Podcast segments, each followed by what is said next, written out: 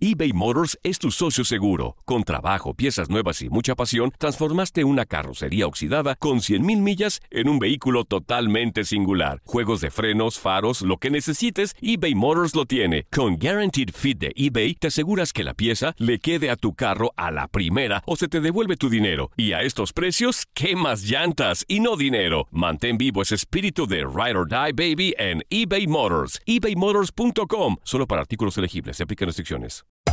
Hacer tequila, Don Julio, es como escribir una carta de amor a México. Beber tequila, Don Julio, es como declarar ese amor al mundo entero. Don Julio es el tequila de lujo original, hecho con la misma pasión que recorre las raíces de nuestro país. Porque si no es por amor, ¿para qué? Consume responsablemente. Don Julio Tequila, 40% alcohol por volumen, 2020. Importado por Diageo Americas, New York, New York. When something happens to your car, you might say,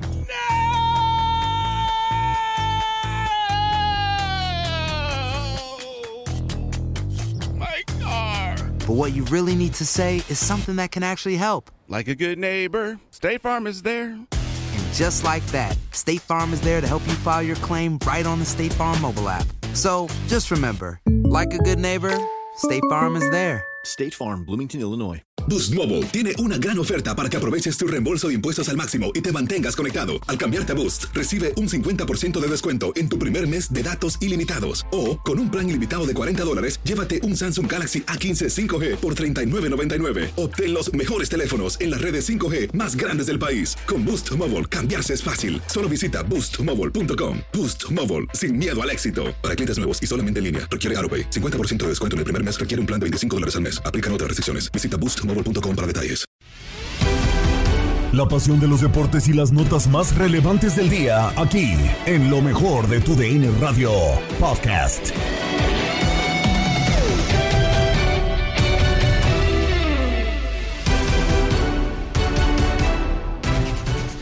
Nuevo en un episodio del podcast Lo mejor de tu DN Radio. Gabriela Ramos les presenta lo más destacado en la información deportiva. En desarrollo la jornada 9 de la Liga MX y en duelo de líderes, Toluca empata ante Rayados y se mantiene en la cima, como lo escuchaste en tu DN Radio.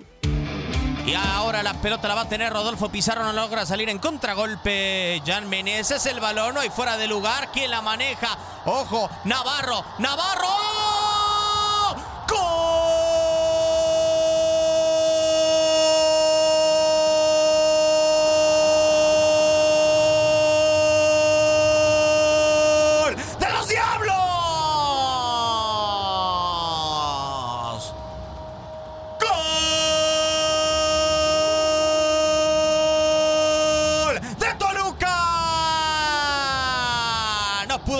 Contragolpe el equipo de Buse. Rompió el balón a donde afuera Jan Meneses se le encontró. Estaba habilitado Leo Fernández mano a mano. Fusiló a Esteban Andrada 1 por 0 al 27. Toluca le gana a Monterrey. Centro mesa. ¡Cabezazo!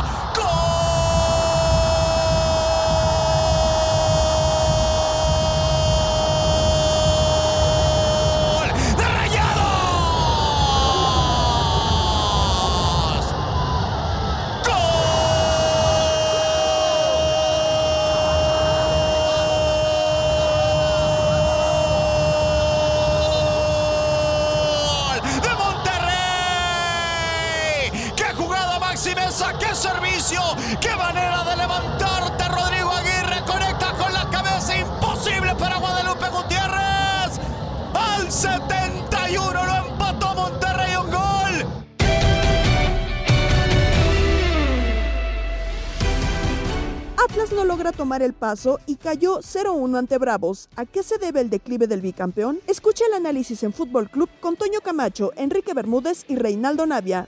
Enrique Bermúdez de la Serna. Ayer perdió el bicampeón y salvo tu mejor opinión, creo que el peor partido de los rojinegros del Atlas de la mano de Diego Martín Coca. Sin duda alguna, una muy mala actuación del Atlas Guadalajara.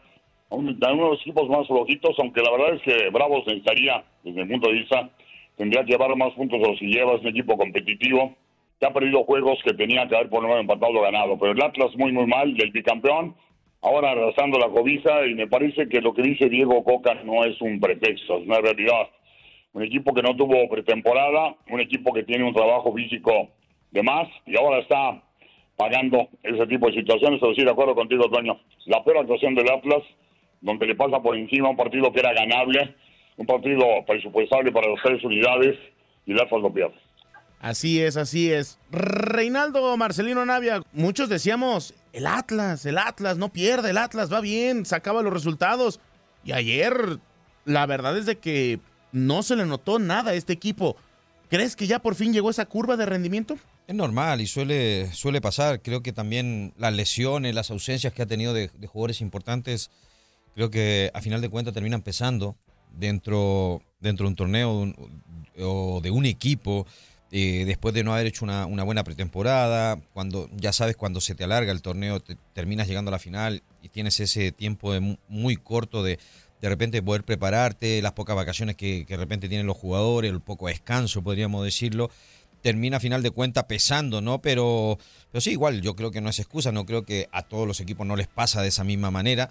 Eh, pues mm, es parte de, es parte del show. Eh, o sea, suele pasar. Es una mala racha que agarre el Atlas y de una u otra manera pues va a tener que salir. Tampoco no alarmemos, tiene ocho puntos, sí, va en el lugar quinceavo, pero ocho puntos, pero a ver, clasifican 12, por lo menos pensando en el repechaje, ¿no? Podríamos decirlo, y tampoco es mucha la distancia, ¿no? Sí, pero ahora yo les pregunto, me parece que en toda crisis, en, eh, Perro, en toda, en toda crisis, Enrique, hay culpables y hay cosas que sí hay que notarse. Una de ellas es el fondo físico de este equipo. Pero ¿cuál crees que sería el mayor pecado de Diego Martín Coca con este bicampeón? Porque hay mucho desgaste físico y vaya que se está notando en cada partido que pasa el Atlas. Lo que el Atlas le daba y le dio los dos títulos, duda, el duelo, el, binomio Juju fue importantísimo. Sí. Pero lo que establecía la plataforma de títulos del Atlas era su zona defensiva.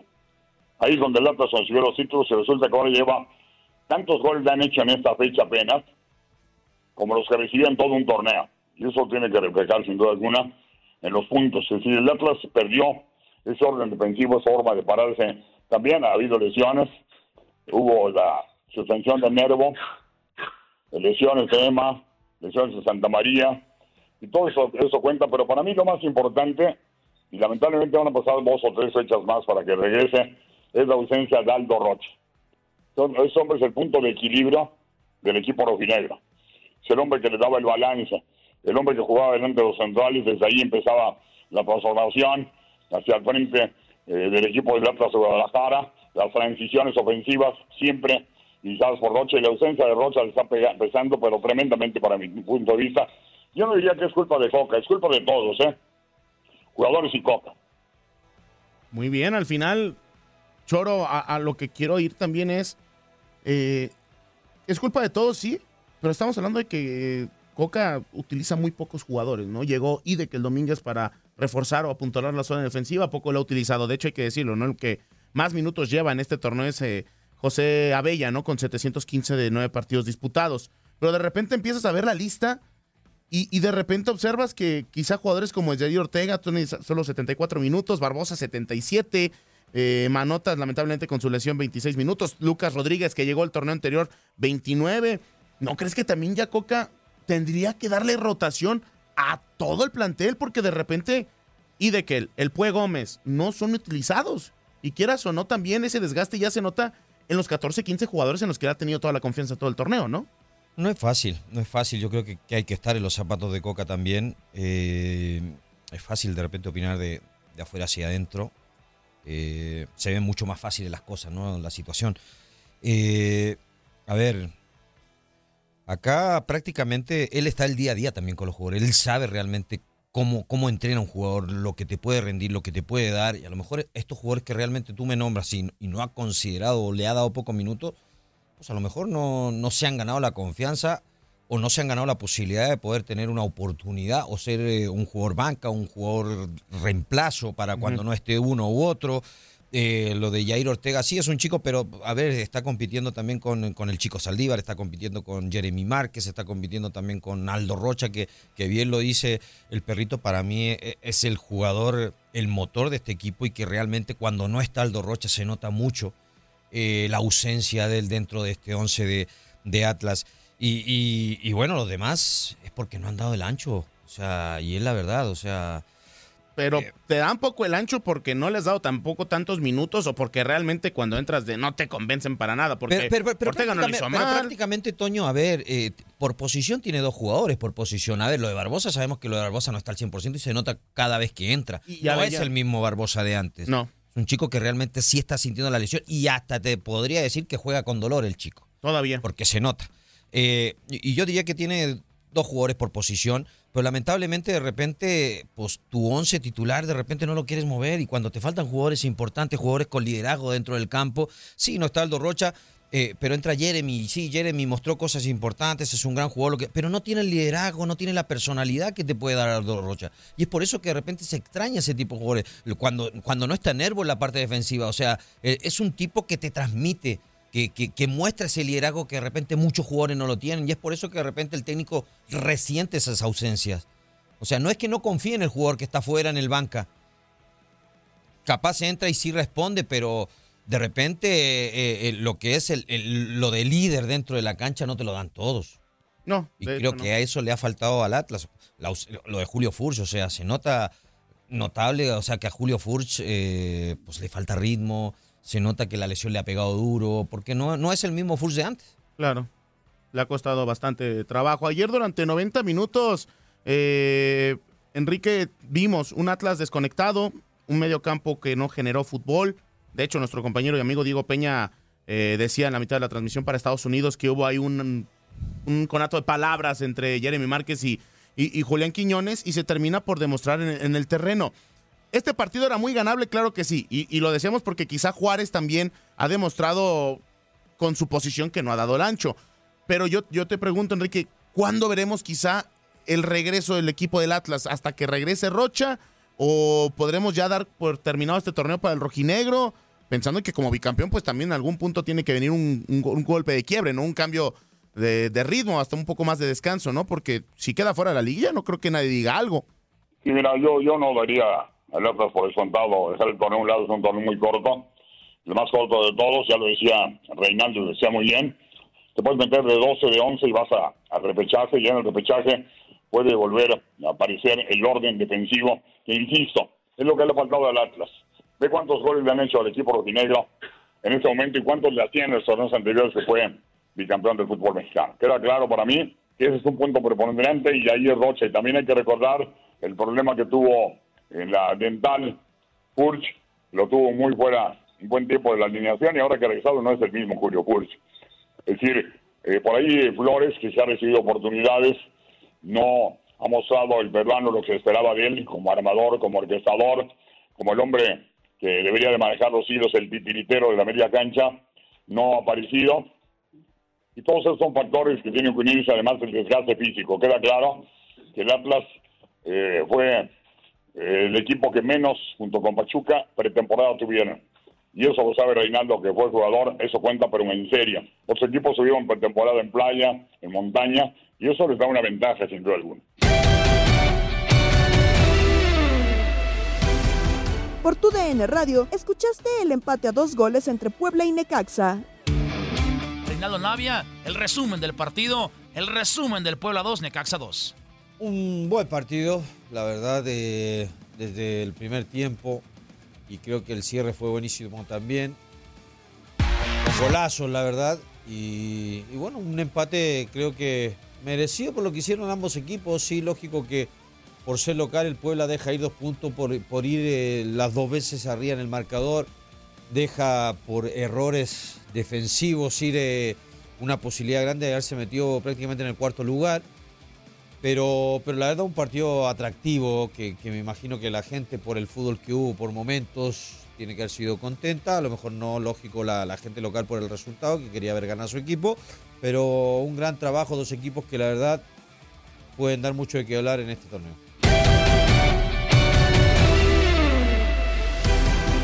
En otro resultado, Mazatlán y Querétaro igualaron. México eliminó a Alemania y calificó a cuartos de final en el Mundial Femenil Sub-20. Además, detalles de grandes ligas. Todo esto en contacto deportivo con Andrea Martínez. En otro de los duelos de esta jornada 9, Mazatlán rescató una unidad de último minuto tras empatar contra Gallos Blancos de Querétaro. Primero ellos abrieron el marcador con gol de Torres al 84, pero al 88 llegaría Osvaldo Alanís para hacer su segundo gol de este torneo y darle una unidad a los mazatlecos en territorio local. Vamos a escuchar las palabras de Gabriel Caballero, el estratega de Mazatlán, dice que van hacia arriba. Llevamos tres partidos seguidos sumando puntos, con dos victorias y un empate. Eh, estamos en, una zona o en el pelotón de, ir hacia arriba o, mantenernos. Eh, creo que el, equipo por momento hace las cosas bien. Me gusta a mí darle la variedad al equipo. Eh, pueden estar, o, un partido pueden no salir bien las cosas todos, pero eh, yo siempre valoro otros factores, ¿no? Aparte de lo futbolístico. Creo que hoy hicimos cinco o seis cambios que, sirven también para darle ritmo, volumen de juego a, prácticamente al plantel completo y, seguir este, insistiendo en el próximo partido. Escucharemos a la contraparte Mauro Guerre, que el estratega de Querétaro dice que su renuncia está en la mesa. Lo que nos viene pasando la mayoría de los partidos, que es eh, merecemos mucho más, eh, merecemos mucho más puntos de los que tenemos, pero bueno, realmente no, no cae el triunfo y, eso no, nos complica cada vez más. Sí, claro que me incomoda porque después de ver el fútbol que, desplegamos y, y, todo el esfuerzo que hacemos y no verlo reflejado en el marcador, eh, la verdad que, que, que nos pone mal y con el tema del puesto, yo siempre lo dije, desde el primer día está mi renuncia arriba de la mesa. Cuando la acepte la directiva, me iré. Eh, yo no vine acá al club por plata ni nada, yo vine a dar una mano y, lamentablemente los resultados no se han dado. Así que seguiremos insistiendo hasta que, hasta que la directiva lo, lo defina. Seguiremos hablando del Mundial, pero en esta ocasión del que se lleva a cabo en Costa Rica el Mundial Sub-20 femenil, porque ayer terminó la tercera jornada de la fase de grupos del Grupo A y del Grupo B, dando los siguientes resultados. Colombia empató a dos goles contra Nueva Zelanda, con esto las colombianas sellaron su pase a los cuartos de final. Australia se enfrentó a España, España calificó como primera del Grupo A, después Brasil goleó 5 por 0 a Costa Rica, que quedó eliminada como último lugar del Grupo A de este Mundial mientras que México hizo la heroica y le ganó 1 por 0 a Alemania con gol de Alexia Villanueva y con esto está en la siguiente fase en los cuartos de final y quien está ya cubriendo este evento es Sara Setune a quien saludamos con muchísimo gusto. Sara, ¿cómo estás? Pues se logró la primer meta de este Mundial. México está en los cuartos de final y tendrá que enfrentarse a una nada fácil España. ¿Cómo estás? ¿Cómo estás, Andrea? Un gusto estar con ustedes como siempre, pero hoy la verdad más felices que nunca después de una montaña de emociones que vivimos ayer, felicidad, nerviosismo, ansiedad, gozo, casi casi llanto, todo eso lo tuvimos a lo largo de 90 minutos y un poquito más, y es que México nos regaló una gran victoria de 1 por 0 frente a Alemania para hacer lo que pocos creían, mandarlas a casa por primera vez desde la fase de grupos y estar ellas en los cuartos de final por cuarta ocasión en un Mundial sub-20. Un partido complicado, un partido muy luchado, muy parejo, pero en el que México llevó siempre, me parece, el liderazgo de, ir a atacar. Encontró el gol a través de Alexia Villanueva, su primero del torneo, y después se defendió bien e incluso tuvo por momentos la oportunidad de un 2 por 0 para terminar por cerrar este nerviosismo ante más de mil personas en el estadio de Alajuela y muchos, muchos mexicanos en verdad estuvieron apoyando al conjunto de Ana Galindo, que por cierto, así habló después del partido con la emoción a flor de piel. Creo que eso fue lo importante en todo este proceso, que no dejamos de creer en nuestro trabajo, de creer en el equipo sobre todo y que juntas íbamos a lograr el objetivo principal que era pasar a cuartos de final. En el primer tiempo parecía la historia de los otros partidos, no llegada y no el gol. ¿Cuál fue tu mensaje en el medio tiempo? Les pregunté que si se querían regresar a su casa. Todas contestaron que no. Ahí claramente. No importa el rival ahora, eh, Ana, hay que pensar en seguir haciendo historia. Claro, tenemos que seguir avanzando en este torneo. El equipo sigue creciendo y eso me deja mucha tranquilidad. Sabemos que tenemos que seguir trabajando en la contundencia, pero, pero el fútbol ahí está. Se ve el grupo, se ve unido, la afición. Hoy todo salió perfecto. Hoy todo fue perfecto. Ahí las palabras de la entrenadora que llegó hace poco más de dos semanas con poco trabajo, pero con mucha ilusión y mucha confianza en su calidad, pero sobre todo en el grupo. Es como se han ido construyendo los sueños que tiene este equipo a través de cuerpo técnico, de jugadoras, de federación, de absolutamente todos, felices por el pase, pero no conformes, porque ellas dicen que vinieron a Costa Rica para hacer historia. Y para ello, bueno, tienen enfrente ahora a España, su rival en los cuartos de final, uno de los equipos ahora favoritos al título, ya finalista en 2018 que perdió frente a Japón, pero que sale como favorito, pero no será misión imposible. Ya vimos con la confianza que llega a México, creo que será un partidazo el próximo sábado en el Estadio Nacional de San José. México frente a España, porque México quiere estar por primera vez en semifinales de esta categoría sub-20. Así que esperemos seguir soñando, Andrea, compañeros, por supuesto, para seguir adelante en este mundial. Yo les mando un abrazo enorme y estamos en contacto, por supuesto. Claro que sí, Sara. Ojalá se logre ese histórico pase a semifinales. Cuarta vez que la selección mexicana sub-20 femenil está en los cuartos de final. Un abrazo, Sara. Muchísimas gracias. Y siguiendo con más información de este Mundial sub-20, hoy termina la fase de grupos. Estados Unidos estará enfrentando a Japón. Japón ya está clasificado a los cuartos de final. Estados Unidos tendría que ganarle a Japón y esperar la diferencia de goles con Países Bajos para pasar a los cuartos de final, si no quedarían eliminadas. Países Bajos estará enfrentando a Ghana. Nigeria jugará ante Canadá. Canadá también ya está fuera de la competencia. Ha perdido los dos partidos que ha jugado de esta fase de grupos. Corea del Sur, por su parte, se estará enfrentando a Francia. ¿Cómo quedan los cuartos de final que ya están definidos hasta el momento? España se estará enfrentando a México y Colombia ante Brasil. Y es momento de hablar del rey de los deportes. Sigue la actividad de las grandes ligas y quién mejor para que nos dé todo este reporte que Luis Quiñones, a quien saludo con muchísimo gusto. Luis, ¿cómo estás? Cuéntanos qué es lo que está pasando en la Major League Baseball.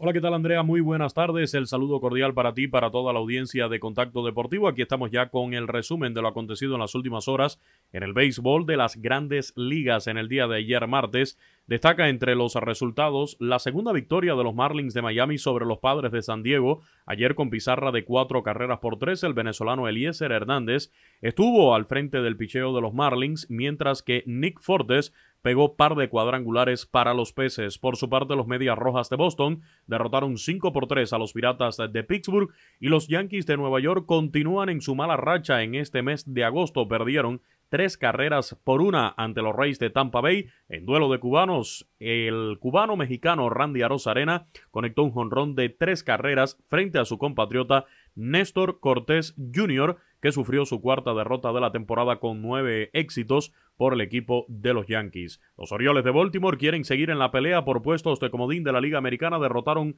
a su rival divisional, los Blue Jays de Toronto, pizarra de cuatro carreras por dos. Ahora los Orioles tienen 61 ganados, 55 perdidos, mientras que los Blue Jays tienen 61 victorias y 54 derrotas, o sea, solamente una derrota menos que los Orioles.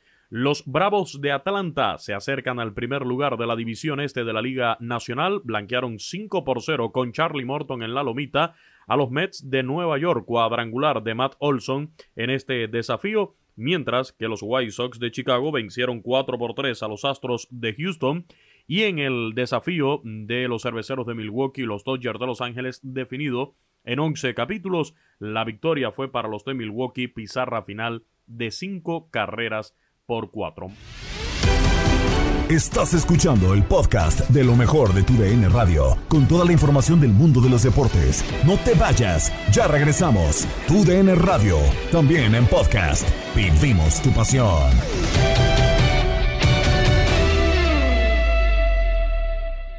eBay Motors es tu socio seguro. Con trabajo, piezas nuevas y mucha pasión, transformaste una carrocería oxidada con 100.000 millas en un vehículo totalmente singular. Juegos de frenos, faros, lo que necesites, eBay Motors lo tiene. Con Guaranteed Fit de eBay, te aseguras que la pieza le quede a tu carro a la primera o se te devuelve tu dinero. Y a estos precios, ¿qué más llantas y no dinero? Mantén vivo ese espíritu de Ride or Die Baby en eBay Motors. ebaymotors.com. Solo para artículos elegibles. Se aplican restricciones.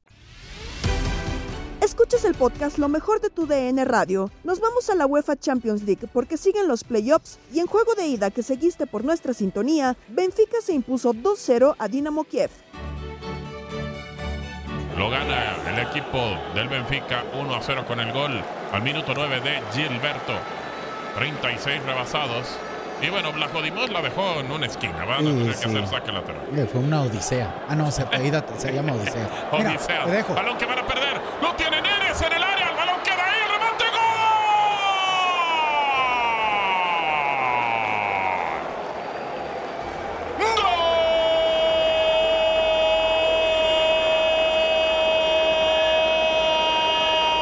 ¡Gol! ¡Del Benfica!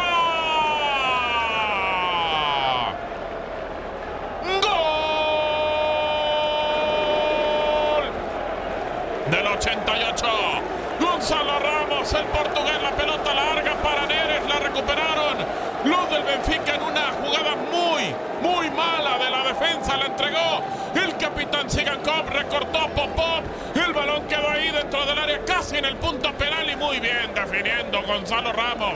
De atrás llegó y solamente ya había caído Neres y después la colocó nada más en un palo. Lejano al arquero. El juego se pone para la visita. 2 a 0 ganándole al Dinamo de Kiev. Otros marcadores, Karabakh y Victoria Pulsen empatan sin goles, mientras que Maccabi Haifa ganó 3-2 a Estrella Roja.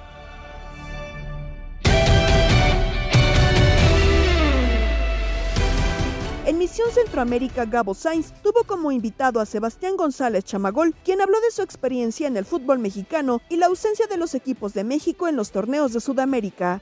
Eh, mucho, la verdad, porque, bueno, eh, llego en un, un gran momento de, de mi vida, mi carrera en general. Eh, venía siendo, bueno, eh, fui goleador de- del campeonato chileno justo cuando me toca irme a, México, goleador en, Colo Colo y, y tengo la oportunidad de vivir mis primeras experiencias en, el extranjero como futbolista y también obviamente como, como, como persona, eh, llegando a un país que, que de verdad es muy, muy similar también a, a Chile en, en idiosincrasia, eh, culturalmente. Entonces, la verdad es que eh, después de, de estar prácticamente ocho años en, en México, eh, pasar eh, todo lo que me tocó vivir, eh, cosas buenas, cosas malas, en general, eh, mi carrera en el fútbol eh, se la debo también mucho a, a México. Entonces, amigos que, que hasta el día de hoy tengo de la vida, eh, conocí en México y,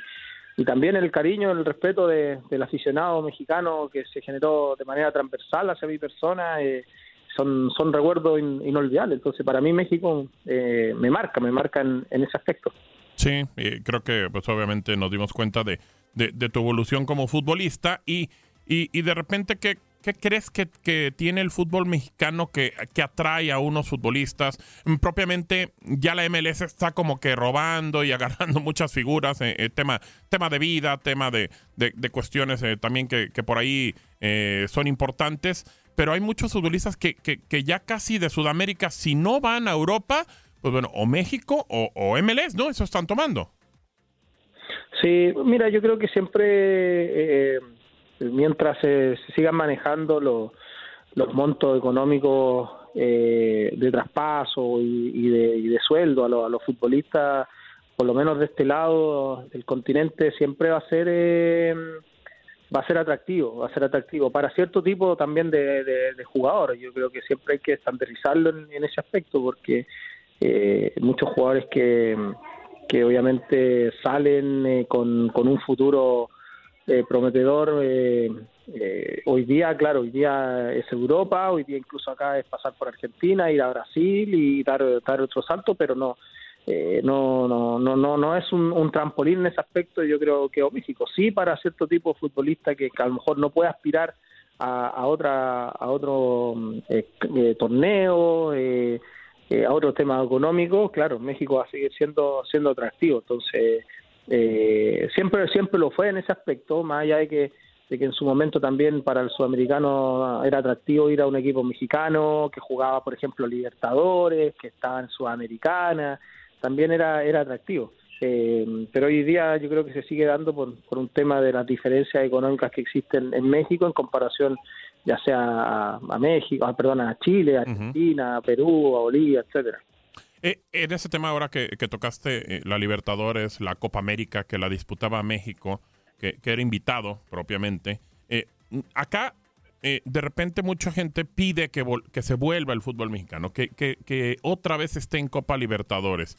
Eh, eh, ha pasado muchas cosas, eh, las situaciones que, que, han ido alejando al fútbol mexicano, que ahora está volteando con la MLS, pero realmente, y tú viéndolo como chileno, como sudamericano, ¿se extrañan los equipos mexicanos o no se extrañan? O sea, o, no faltan, pues, porque de repente creo que el nivel, no sé si, he visto algunos partidos de Copa Libertadores, ya te voy a ser sincero, Chamagol, ya no como, como antes lo veía porque estaban los equipos mexicanos, pero creo que el nivel quitando algunos equipos importantes, ha bajado. Eh, ¿Tú sientes lo mismo? ¿Crees que faltarían equipos mexicanos, incluso de MLS, o no? ¿O no? ¿No crees que sea por ahí?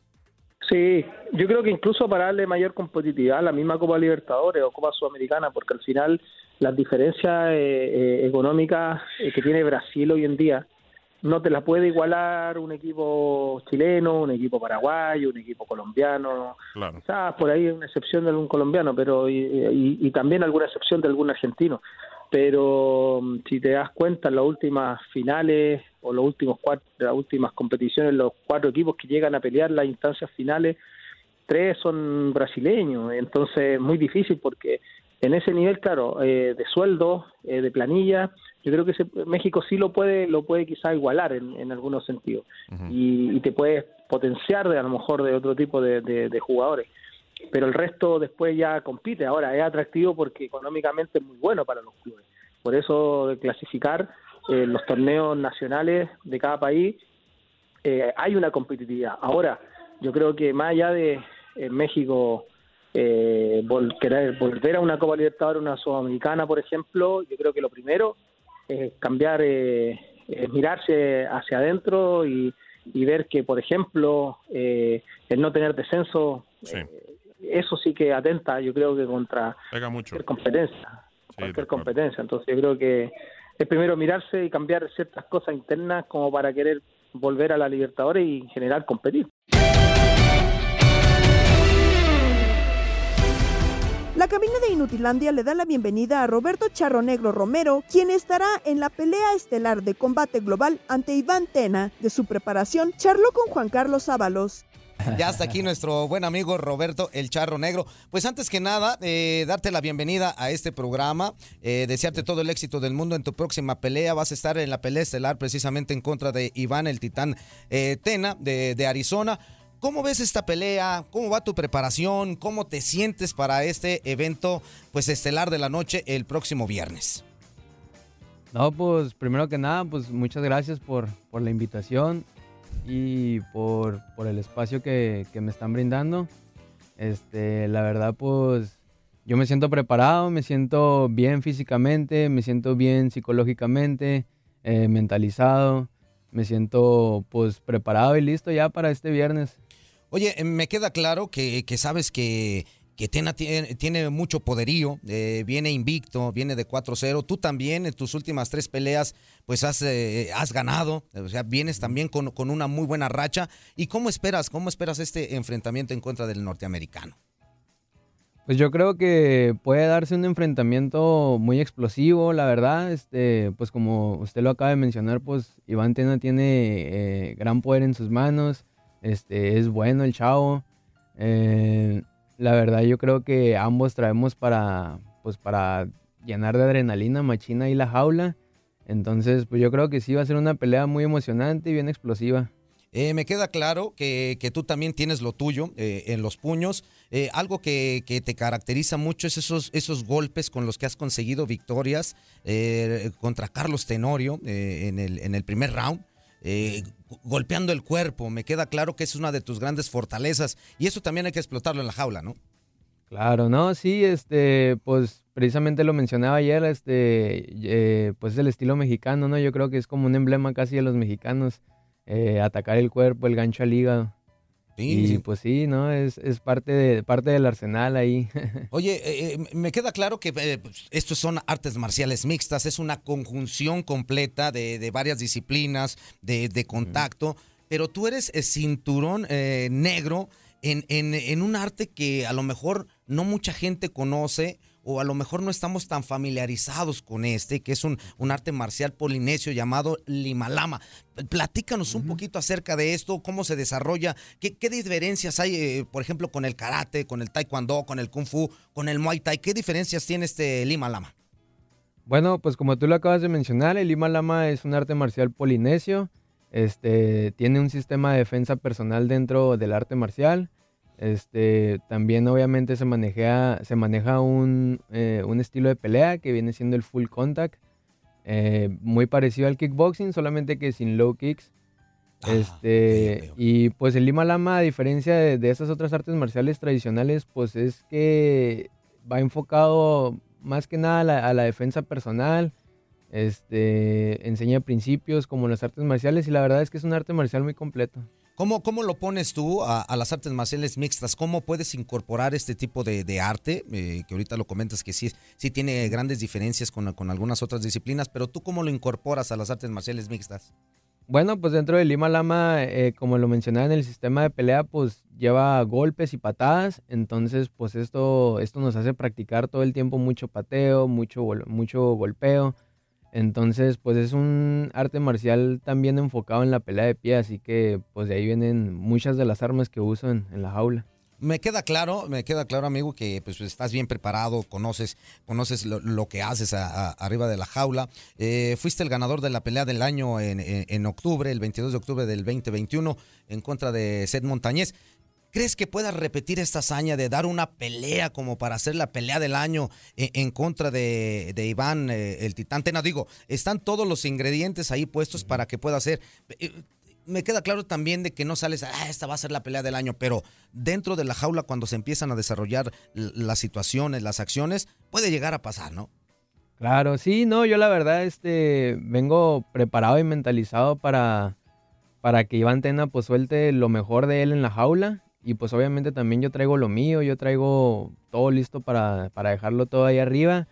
Entonces, pues como tú lo mencionas, la verdad es de que pues ahí están todos los ingredientes ya para, para que se haga una buena pelea. Yo creo que pues es cuestión de, de ver cómo va a proceder. Eh, te escucho que, me, hablas acerca de muchos golpes, muchas patadas. ¿Te consideras más striker que Gappler o, tienes eh, eh, esta, pues esta, esta combinación entre los dos? ¿O con cuál te sientes mejor? ¿Te sientes mejor en el piso o te sientes mejor en, el boxeo? Pues yo creo que yo soy un striker nato, ya que pues mis inicios siempre han sido basados en el striking. Pero al igual también he incorporado entrenamiento de jiu-jitsu, de grappling, de lucha. Entonces, pues realmente es una rama en la cual también me siento muy fuerte, me siento preparado. Este, si es necesario buscarlo en la pelea, también sin problemas vamos a buscarlo. Entonces, pues al final de cuentas esto es MMA y pues es el, es el licuado de todas las artes marciales, así que hay que llevar de todo. Gracias por seguir el podcast Lo mejor de tu DN Radio. Gabriela Ramos los invita a seguir nuestros episodios.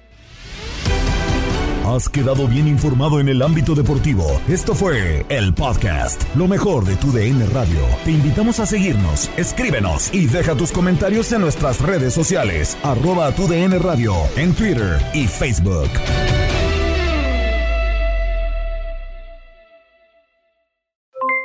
Aloha mamá, ¿dónde andas? Seguro de compras. Tengo mucho que contarte. Hawái es increíble. He estado de un lado a otro con mi unidad. Todos son súper talentosos. Ya reparamos otro helicóptero Blackhawk y oficialmente formamos nuestro equipo de fútbol. Para la próxima te cuento cómo voy con el surf y me cuentas qué te pareció el podcast que te compartí, ¿ok? Te quiero mucho. Be All You Can Be, visitando goarmy.com diagonal español. Hay gente a la que le encanta el McCrispy y hay gente que nunca ha probado el McCrispy. Pero todavía no conocemos a nadie que lo haya probado y no le guste. Para pa pa pa. ¿Quieres regalar más que flores este Día de las Madres? The Home Depot te da una idea. Pasa más tiempo con mamá plantando flores coloridas, con macetas y tierra de primera calidad para realzar su jardín. Así sentirá que es su día todos los días. Llévate tierra para macetas Bigoro por solo $8.97 y crece plantas fuertes y saludables dentro y fuera de casa. Recoge en tienda y sigue cultivando más momentos con mamá en The Home Depot. Haces más, logras más. Más detalles en homedepot.com diagonal delivery. Boost Mobile tiene una gran oferta para que aproveches tu reembolso de impuestos al máximo y te mantengas conectado. Al cambiarte a Boost, recibe un 50% de descuento en tu primer mes de datos ilimitados. O, con un plan ilimitado de 40 dólares, llévate un Samsung Galaxy A15 5G por $39.99. Obtén los mejores teléfonos en las redes 5G más grandes del país. Con Boost Mobile, cambiarse es fácil. Solo visita boostmobile.com. Boost Mobile, sin miedo al éxito. Para clientes nuevos y solamente en línea, requiere AroPay. 50% de descuento en el primer mes requiere un plan de 25 dólares al mes. Aplican otras restricciones. Visita boostmobile.com para detalles.